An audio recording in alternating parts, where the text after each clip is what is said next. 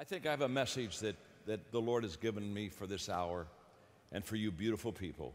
And, and I, just, I just really need the Lord to help me, okay? Because the, bigger, the message is bigger than I am, okay? And so I just need Him to help me. So, Lord, I, I, I just uh, quiet my heart before you. I need you. It's obvious I need you. And I, I just ask that you would take this lesson and just apply it to every person's life and do for me and do for us what we cannot do for ourselves. And we'll be grateful and we'll be thankful. In your name, amen. Many times when I'm in the uh, corporate world doing leadership conferences, uh, they'll ask me questions and we'll do a Q&A. And one of the questions that is asked me many times when I speak is somebody raise their hand and say, John, who do you think the greatest leader was that ever lived? And I look at them and I say, now I, I want to just, I want to have some credibility with you uh, because I'm going to give you the answer because I know that. But I want you to know before I give you the answer, I'm a person of faith. Because the answer I'm going to give you is Jesus. He's the greatest leader that ever lived. But I said, I'm not telling you that, that from a faith perspective, I'm telling you that from a history perspective. Because of the 21 irrefutable laws of leadership, what do I teach? That, that leadership is influence. Nothing more, nothing less. Jesus has influenced more people than any man's ever lived. Socrates taught for 40 years, Plato for 50, Aristotle for 40. That's 130 years of great philosophy. Jesus taught for three.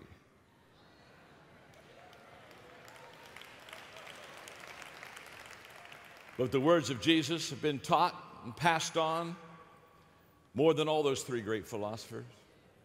Jesus never painted a picture.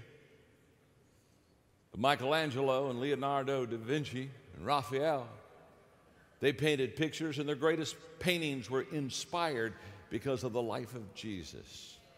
He never wrote poetry, but Dante and Milton, and you just go down the list of the great poets, they literally received their inspiration from him. He was the greatest influencer that ever lived. Never wrote any scores of music, and yet Beethoven and Bach and Handel, Mendelssohn, all the great artists, their greatest inspiration when they, when they wrote music was based on the life of who Jesus was. And I share that with you because I want this evening to talk to you about Jesus, the transformational leader. Not just a leader, but a transformational leader. In Romans chapter 12, we get a taste of what that transformation looks like. I'm reading from the message. So here's what I want you to do God helping you. Take your everyday, ordinary life, your sleeping, eating, going to work, your walking around life, and place it before God as an offering. Now get the picture. He says, just take your everyday, ordinary, kind of walking around sleeping life, and he said, place it before God as an offering. In other words, just, just put your hands out and, and say, God, this is my, it's an ordinary, everyday life, but I, I just give it to you. He said, he said, place it before him as an offering, embracing what he said, embracing what God does for you is the best thing that you can do for him. And he said, don't become so well adjusted to your culture that you fit into it without even thinking. Instead, fix your attention on God and you'll be changed from the inside out. In other words, Paul says that God wants to do a work in your life. He wants to make you bigger on the inside than you're on the outside. Now, the problem with our culture today is we want to be big on the outside and we're pretty small on the inside. And if you're big on the outside, but you're small on the inside, it's, almost, it's just a matter of time till you're going to crash. But if you're big on the inside, your character, the life change that God has brought you, if you're bigger on the inside than you're on the outside, then some amazing transformational things begin to happen. When I first became a believer at the age of 17, the verse that just grabbed my attention more than any other was what Paul said in 2 Corinthians 5:17. Therefore, if any person be in Christ, He's a new creation. Old things passed away. Behold, all things have become new. A couple of years ago, the movie Lincoln was out. It was a pretty incredible movie. And when the, you see all the leaders in the cast, and in fact, I counted them, I, I watched the movie several times, that There were 52 leaders in, in the movie, but there was only one transformational leader, Abraham Lincoln. Every other, others were leaders, but only one transformational leader. And, I, and I'm going to challenge us spiritually, and I'm just going to challenge us by looking at the life of Christ to, to kind of go to a whole new level in our life and in our leadership, to, to step up and, and begin to say, I, I not only just want to influence and lead people, but I want to be a, a transformational leader. So look at the person you're sitting beside and say, I just want you to step up the ladder of leadership tonight. Go ahead and tell them that. In fact, look at them and say, if you don't step up, I'll push you. I'll kind of give you a boost. I'll help you a little bit. Let's look at Jesus now. Let's just, let's just center on him, the transformational leader. And then let's see what it applies to our life. The first thing I want you to see about Jesus is this He saw things that others did not see. In other words, he was amazing and intentional in, in the scope of what he saw. I, I teach that leaders see more than others see, and leaders see before others see. But, but Jesus, he saw more than others see. He, he, he, he saw things that others did not see. It, I think of the passage where Jesus looked at his disciples. He said, As you look around right now, wouldn't you say that it, it's about four months and it'll be time for the harvest? Well, I'm telling you to open your eyes, take a good look at what's right in front of you. It's harvest time. You see, Jesus, he saw more than others see. He, he, saw, he saw people differently than other people saw them. When he, when he looked up at the tree and saw Zacchaeus, and, he said, Come on down, I'm, I'm going to go home and I'm going to I'm going to have a meal with you. The Bible says everyone that saw this happen, they were indignant. And, and they asked, What business does Jesus have ha- having, having a, getting cozy and having a meal with a crook? And it even says Zacchaeus stood there. He was stunned himself. He couldn't figure it out either. He just wanted to see Jesus. He had no idea that he was going to get a whole, go, bring Jesus to his house. You see, when Jesus looks at people, he doesn't look at people like we do. He, he sees them for who they can become. And, and when he looked at Zacchaeus, he, he saw him totally different than the crowd. The woman at the well, same story. I mean, he's sitting there. In fact, the disciples, when they came back after doing the errands, they were totally amazed as they, as they looked at Jesus, and, and, and they just couldn't imagine why he was there talking to the Samaritan woman. You want, you want to talk about the woman in adultery? I mean, it, it, just goes on and on of people that Jesus, when he saw them, he saw them differently than other people saw them. What did he say? He said, I've come to seek and save those which were lost. A transformational leader begins to see things as others don't see. I was uh, recently in South Africa and, and, and I took the trip again over to Robben Island to, to the prison where Nelson Mandela was spent many years. I remember a, a few trips ago, uh, they literally uh, uh, kind of vacated the island and put a news reporter uh, from Cape Town with me and basically gave me an amazing tour with, with one, of his, one of his mates at prison. And, and, it, and, and uh, so I was there and I went into his 10 by 12 cell, the little cot little, little cot on the floor, just so bare, and the prison bars looking out at the exercise yard. And when I came out of this little cell, this 10 by 12 cell, the news reporter was waiting for me, and, and she said, You know, what, what are your thoughts right now? And I said, Well, my thoughts are very simple. You cannot imprison greatness. You can't imprison it. You see, he was a transformational leader. And, and, no matter what his situation, no matter what his circumstances, he saw things differently than other people saw them. I think of that passage in Matthew 9 where it says, when Jesus saw the, the multitude, he, what? he had compassion. He, he, his, his heart followed what he saw. Uh, I brought with me something I just think is so beautiful. I've got to read it to you, and you got to understand it's on a laminated card. Now, now, what that means when I laminate something is it means it's very important. And if, if I would have been Moses when I went up to Mount Sinai, yeah, I would have. I'd have laminated the Ten Commandments. You better believe I would have. I wouldn't have put them on stone. Those babies break. Now, this is just beautiful. Just listen. A man fell in a pit and he couldn't get himself out. A subjective person came along and said, I feel for you down there. An objective person came along and said, It's logical that someone would fall in that pit. A Christian scientist came along and said, You only think you're in the pit. Pharisee came along and said, Only bad people fall in the pit. A news reporter came along and wanted an exclusive story on how he fell in the pit. A fundamentalist said, You deserve your pit. A Calvinist said, If you had been saved, you wouldn't have fallen in the pit. A Wesleyan said, You were saved and you still fell in the pit. Charismatic said, Just confess that you're not in the pit.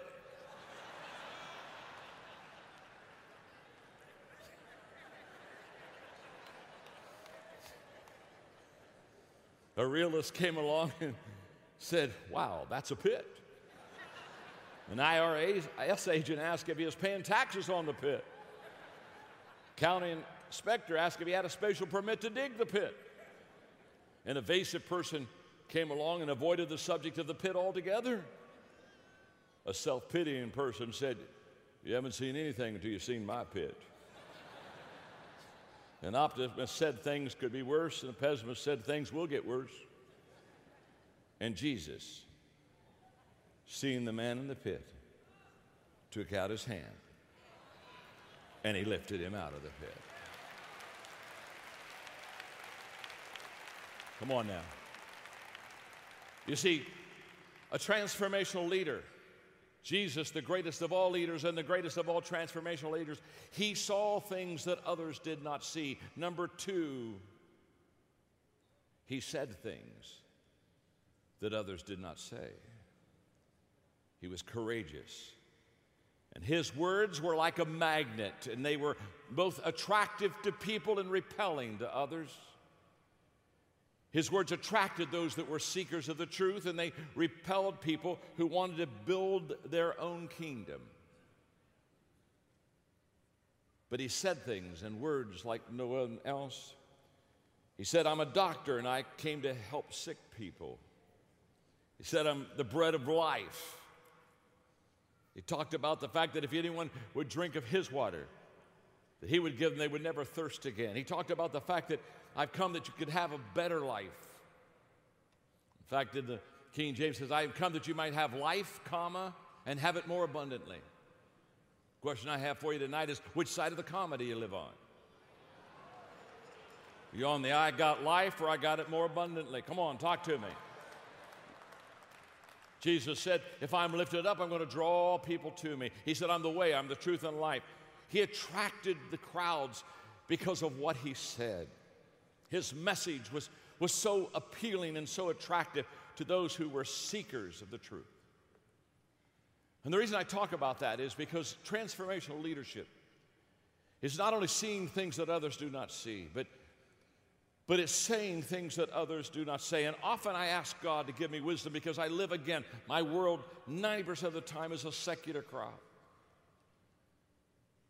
And when I'm in that world, I say, God, you're going to have to give me words of wisdom so that I can, can, I, can, I can kind of bait the hook and make them hungry for you.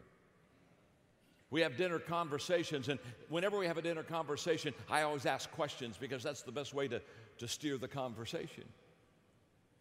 And, and many times when we're in that conversation, I'm with people that don't know Christ and, and just secular, beautiful people that have never yet found Him. Many times I'll look at them and I'll say, okay, here's the question I have for you tonight. What question would you like someone to ask you? And they go around the table saying, Well, I'd like people to ask me this. And I, I oh, I, I've set it up because when it comes to me, I said, The question I'd like people to ask me is to share with them how I came to know God. And almost every time I do a dinner like that, somebody will pull me aside afterwards and say, John, I'd like to ask you that question. How did you come to know God. I was at Kiawah Island speaking to a, uh, the largest lumber broker company in the world. And I taught all day on leadership. And at the end of the day, one of the senior vice presidents raised his hand. He said, John, he said, I got to ask you a question. Your leadership stuff, he said, it's different than what we're used to hearing. It's kind of fresh. He said, I, I got to ask you, where, where did you get your leadership material? I smiled I said, You don't want to know? no, no, no. He said, I'm serious. He said, where, where did you get your leadership material? I said, Trust me, you don't want to know. Well, by this time, they all got their hands up in the air. See, sometimes we try to pull the fish in too fast. And they got there, then they said, No, no, no, where did you get your? I said, Okay, I'm going to tell you where I got my leadership material, but I'm going to tell you when I tell you, you're, you're, you're not going to be happy. Well, tell us. Well, everything I know about leadership, I learned from the Bible. And they all groaned and went, Oh. I said, I told you. I told you you weren't going to be happy. Now I said your cocktail hours at 6:30. I'll be down in the corner. If you have any questions on God, I'll just hang down there. You come and you can ask me a question. I'll do my best to answer it. I went down at 6:25 and there was a line already formed. And for an hour and a half, I answered questions about God.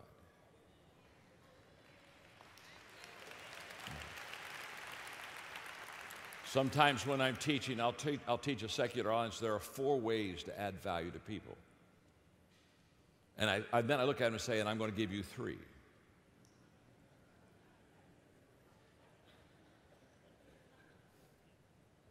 See, I've already got you hooked. I'll say if you want to add value to people, number one, you have to value people. If you don't value people, you won't add value to people. Number two, if you want to add value to people, you got to make yourself more valuable. You got to get better. If you don't get better, there's nothing that you're ever going to be able to help them with. If you want to add value to people, the third thing I talk to them about is you got to know and relate to what they value. You got to connect with them. And I'll say, okay, I gave you three of the four. Let me go on. Inevitably, there's somebody raise their hand and say, wait a minute, wait a minute. You said there were four. You've only given us three. I said, that's true. I, I, I, planned on just giving you three. There's four for me, there's three for you. well, what, what's the fourth one? Well, I, I, I hesitate. Well, don't hesitate. What's the fourth one? Well, okay, but don't listen. Just, just don't listen to me. Just, I'll give you the fourth one, but I'm a person of faith, and so it's about kind of faith in God. So just don't listen. I'll give it to you, but you don't have to listen, then we'll move on. I said the fourth thing is if you want to add value to people, you've got to do the things that God values. Now, now listen to me carefully. Listen to me very carefully. I have a real desire for the body of Christ to really begin to say words that attract lost people to the kingdom. Say, say words, say words, say words that, that, that, that bring people into the kingdom, not offend people and keep them out of the kingdom.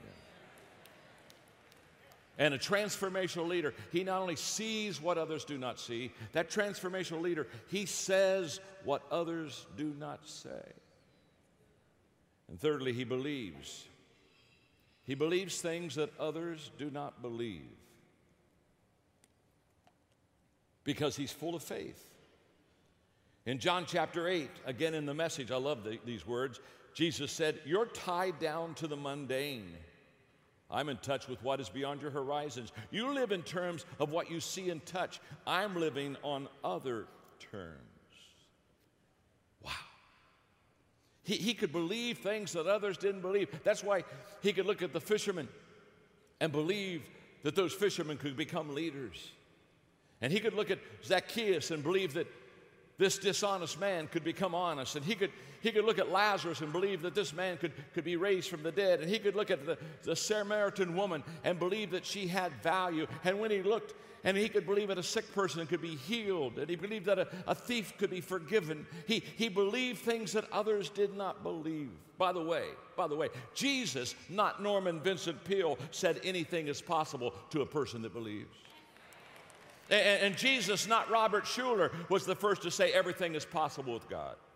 And Jesus, not Tony Robbins, was the one who said, if you have, a, have faith as a grain of a mustard seed, you can move mountains. It, Tony didn't say that first. Robert didn't say that first. Norman didn't say that first. Jesus said that first. Those are from the words of Jesus.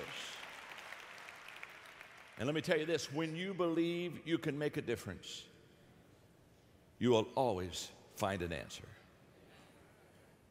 I was doing a, a, lecture teaching on creativity the other day, and they were asking me, they said, John, what do you think is the most essential thing necessary to be creative.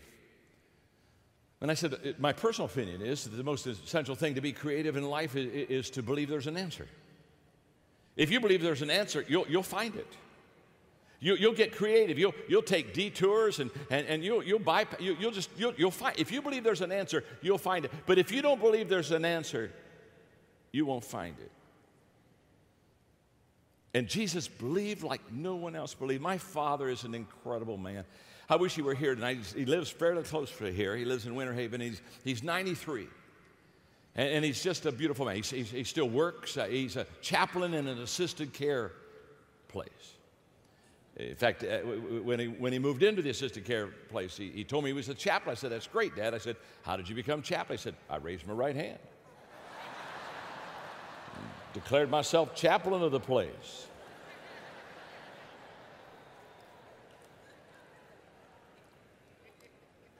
He makes 50 hospital calls a week. 50 visits. That's some that's more than some preachers.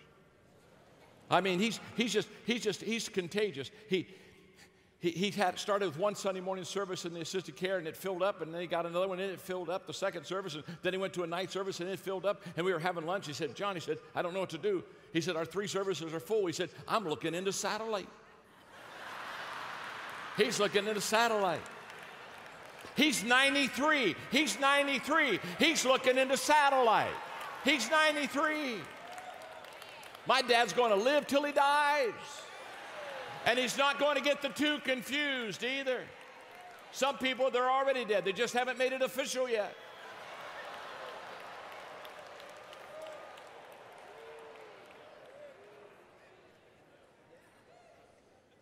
I'll never forget. As a young college student in the quartet at a Bible college where my dad was the president, we went into Columbus, Ohio, and we went into the church, and dad met the pastor. We met the pastor, and we came in the Holiness Church. So, up in the Holiness Church, you came forward and you knelt at the altar. That, that's how you did in the Holiness Church. If you didn't kneel, they weren't sure you really got it. And in this church, all, the whole altar rail was filled with flowers. And, and Dad looked at the pastor and said, The flowers are beautiful. Do you mind if we, we move them? And the pastor said, Well, he said, we kind of like them there because it just kind of beautifies the sanctuary. And that's, I, they're beautiful, they really are, but, but we need to move them. And pastor Why do you need to move them? Because he said, I'm going to preach. And when I'm done preaching, people are going to come forward. People are going to get saved. Lives are going to be changed. The pastor said, Now, he said, I don't want to disappoint you, but he said, That hadn't happened for a while. Dad says, It's going to happen today. He looked at the four of us in the quartet. He said, Boys, pick up those flowers. And we picked up those flowers and we're carrying them to a back room to deliver them back there. And I can remember as a, a 19 year old kid, I was so proud of my dad. We're moving flowers so that we can have people coming forward. Listen to me, I'm telling you right now, you don't have to think like the world thinks and you don't have to be limited to what the world believes. You can rise to a higher level than that. You can rise to a higher, and, and transformational leaders, they, they believe things that others just never can believe. I was in Abu Dhabi speaking, and William Bratton, who's the chief of police in New York City, we were back in the green room before I went out to speak, and so I wanted to talk to him because he was there when Rudy Giuliani was, was the mayor and crime was greatly reduced at that time. And so I asked him about how he did it, and he looked at me. He said, "John," he said, "I brought in all of the chiefs of the we had seven, seven chiefs of the boroughs and a couple of other areas. And he said, the first day on the job, I, I sat him down I asked him one question. Do you believe that crime can be significantly cut in New York City? He said, five of them said no and two said yes. He said, I just fired the five that said no. So I just fired him right then. He said, Why would I want to keep a leader that didn't believe that he could make a difference?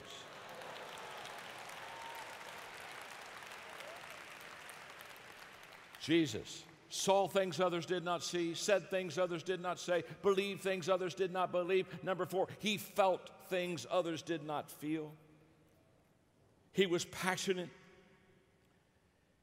He expressed his feelings vigorously. He was angry when, when Satan persisted in temptation. He was apprehensive about his miracles being exposed.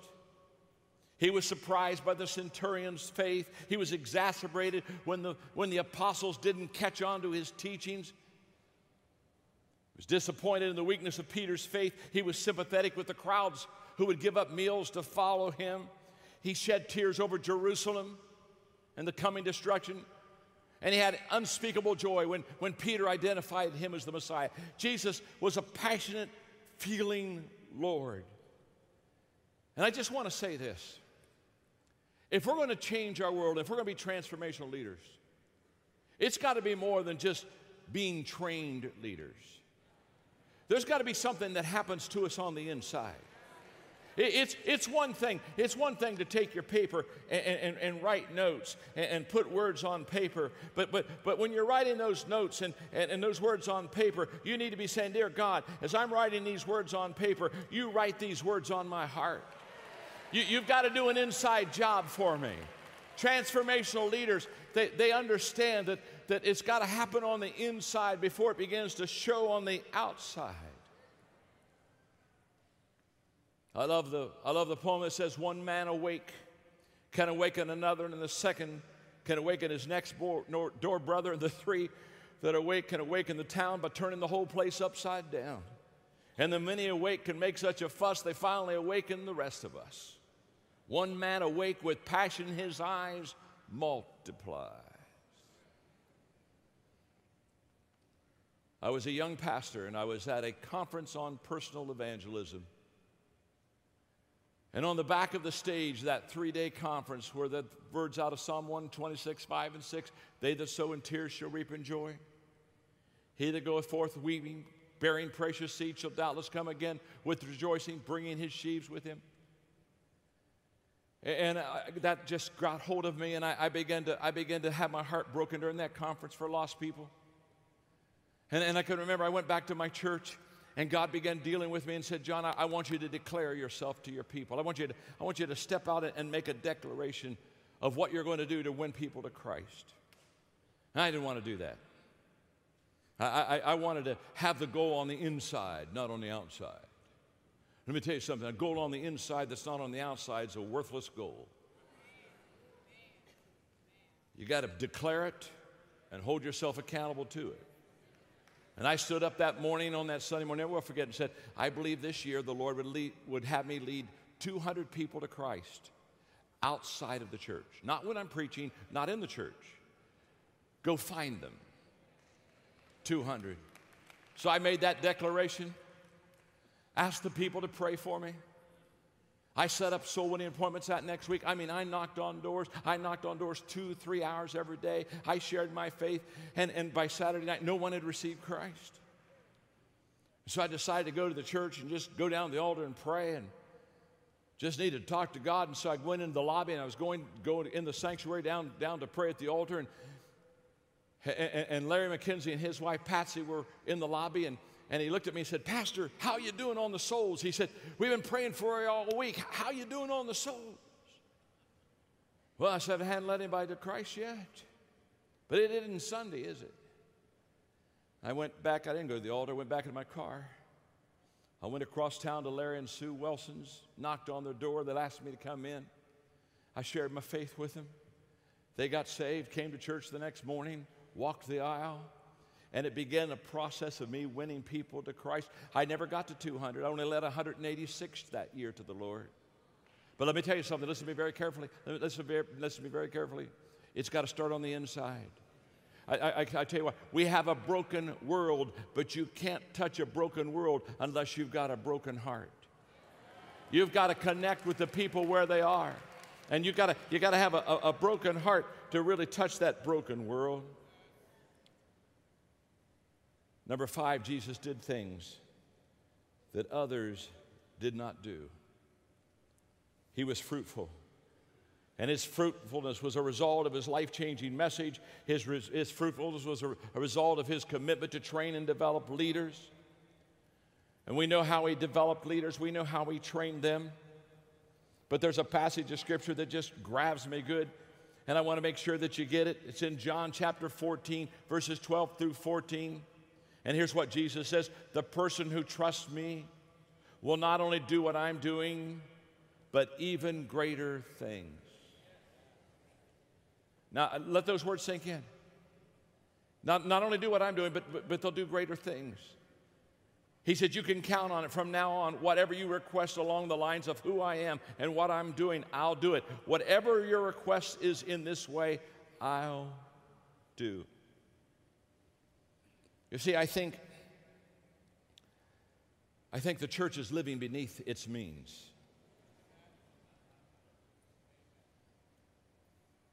My second year pastoring, I decided that every day I would read the book of Acts. And every day that year, I would take the book of Acts and I would go through all those chapters and I would read them and I would just, just say, God, you, you can do this for me. You, you can do this for me. You, you, can, you can help me get to this level of, uh, of faith and you can get me, to help me to get to this level of, of being a transformational. You, you can do this for me. And after about three months, I began to take and put the little initials living beyond their means. B L B T M. And I began to put every time there was a verse where a person was living beyond their means, I go L B T M, L B Y T M. And, and, and I, I just began to fill up verses that way. And all of a sudden, I began to realize half of the verses in the book of Acts, these people were living beyond their means. And it created an appetite in me to build a church, to build a work for God.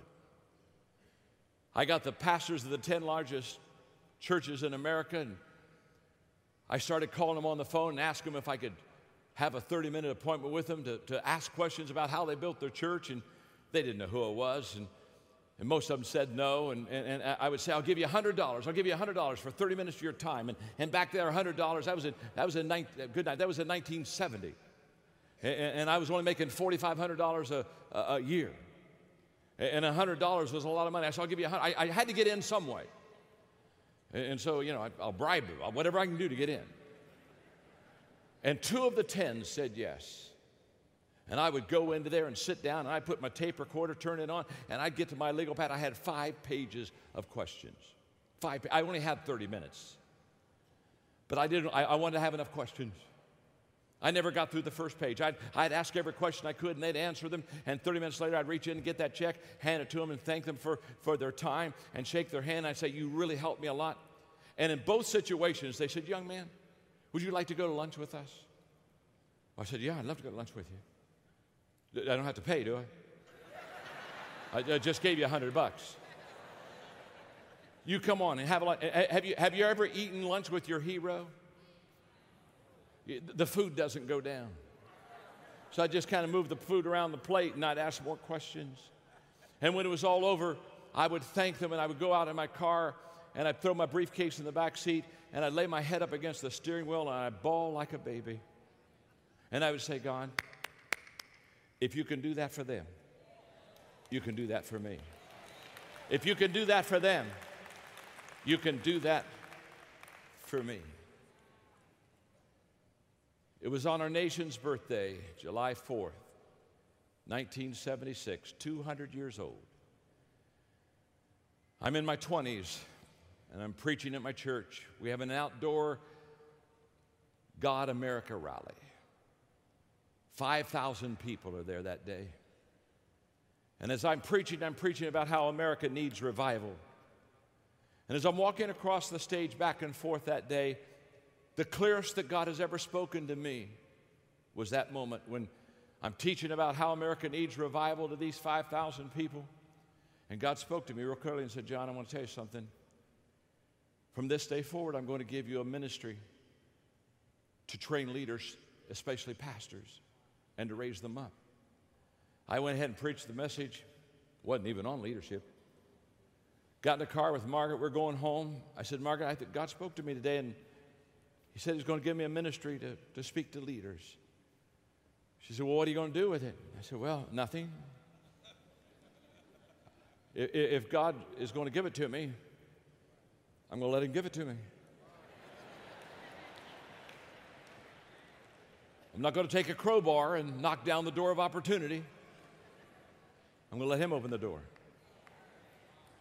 I'm going to let Him part the Red Sea. And that week, I got two calls.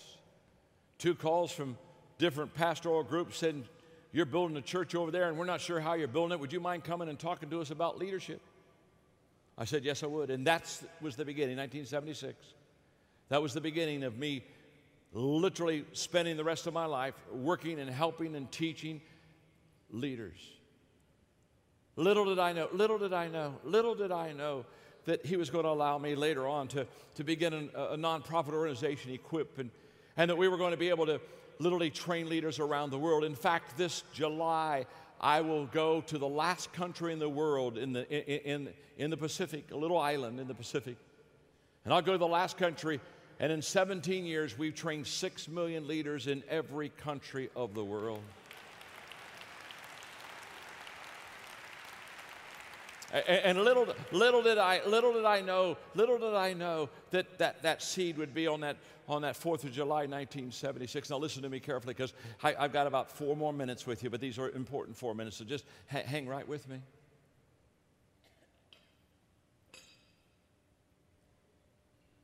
My heart is broken because we are, as leaders, pastors, pastors' wives, lay people, we so often live beneath our spiritual privileges. And when I look at the, our Lord, who was the model, we, we, you talk about a perfect model for transformational leadership, folks. All you got to do is look to Jesus. You got one. You don't have to go any farther. Just, just look to Jesus, a transformational leader. And I began to, I began to look at the six million leaders we trained around the world, and I began to look at them, and I, I, I, came to the conclusion that it was a wonderful thing to train six million leaders, but, but now we have to go back out of that six million leaders, and we got to train at least a million of them to be transformational. And then, and then God began to bring me back to my roots. 20 years ago, I resigned my local church in San Diego, California, because God opened a door for me to go into the corporate secular world to teach leadership. And I walked in through that door, and I can tell you those three or four years were a terrific adjustment. Because everything I knew as a pastor, I had to basically take all those principles, but you can't get up and, to a secular audience and say, turn to this verse. They're not going to be moved too much by biblical stories. And so, I mean, I had, to, I, had to, I had to stretch. Now, the principles, the biblical principles I would teach, I just had to package them differently. You understand? Just had to package them differently. And that's why I love. I, I, just I just came back from I just came back from Kuwait.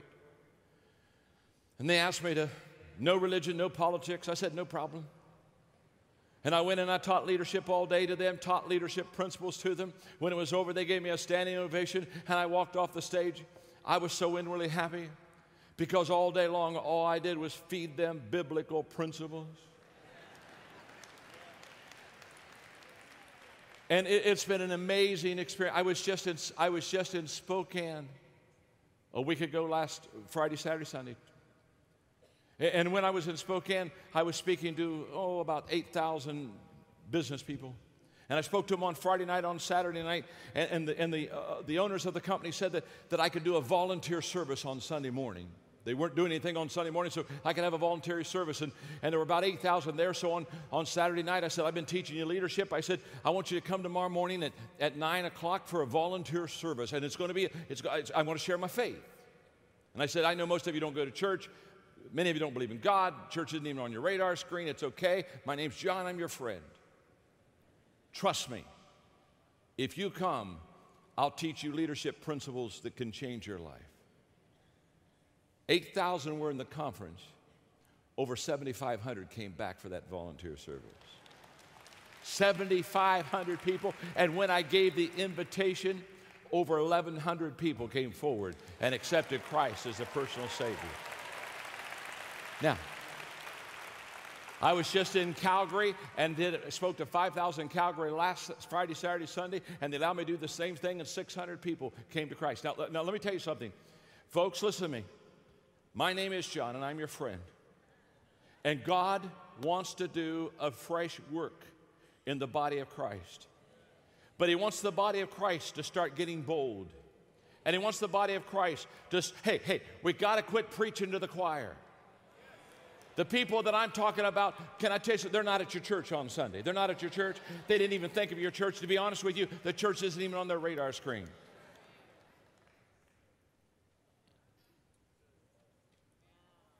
So I began to ask God, how can, how, can I, how can I get back to my roots? Almost 20 years ago, God called me to help pastors, and He gave me a plan. He gave me a plan through Equip called Salt and Light. We're to be salt and light. What's that mean? We're to make things better, we're to make things brighter. Are you making things better and brighter?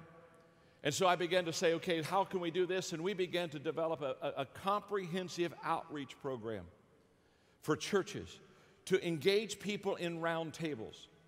The people we're wanting to engage aren't church people.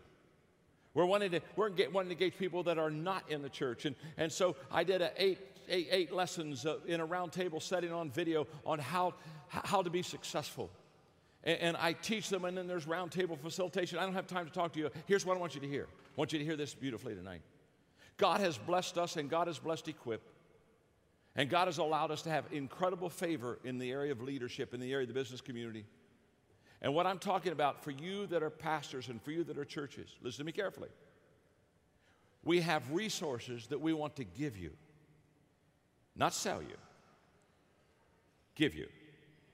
We have resources that will help you with the four messages to preach on transformation. And we have, we have the round table. We, we, we, want to, we, we want to bless you.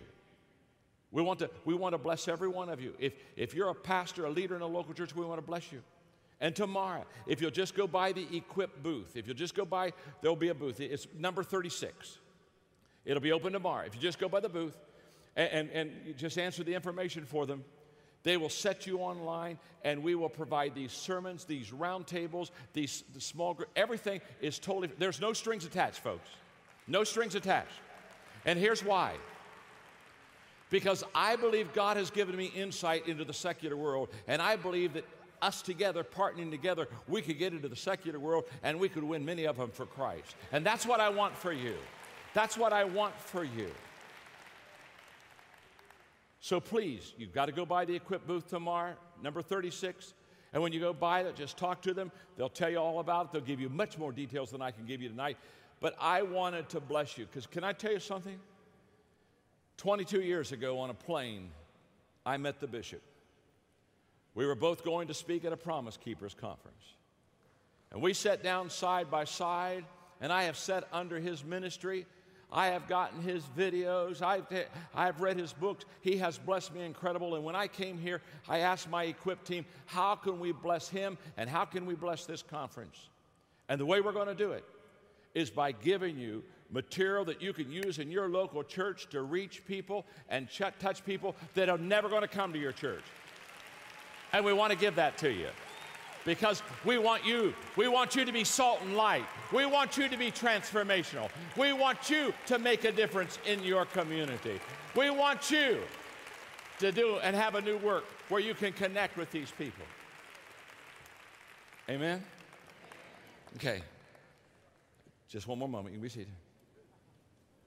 You're beautiful. You're beautiful. But if you would just allow me to pray over you now, I, I want to ask God to touch you. I want to ask God to make you a transformational leader. Not a leader by position, not a leader by title, not a leader by office, not a leader by tenure I want to ask God to do a work in your life that will make you a transformational leader. That, that, that you will see things that others do not see, and say things that others do not say, and believe things that others do not believe, and do things that others do not do, and, and feel things that others do not feel. And it would be an honor just ask God to do that for you. My Father ordained me laid hands on me, and he said something to me when I was ordained. He said, John, be careful who you let lay hands on you.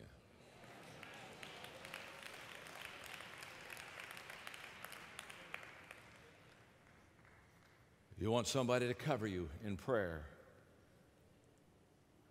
that is changing the world.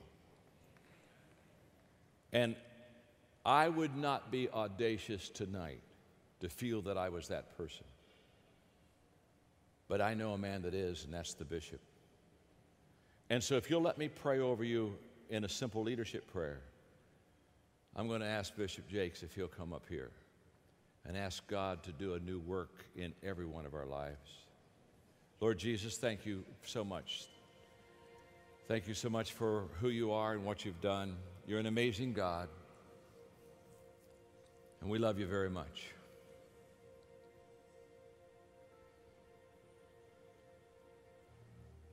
I'm going to ask that you provide for us a God moment tonight. A God moment where we know that you did a work in our lives that we could never do, and that you touched us in a way that we've not been touched before. And may you, Lord, just take the coals from the altar and anoint our lips.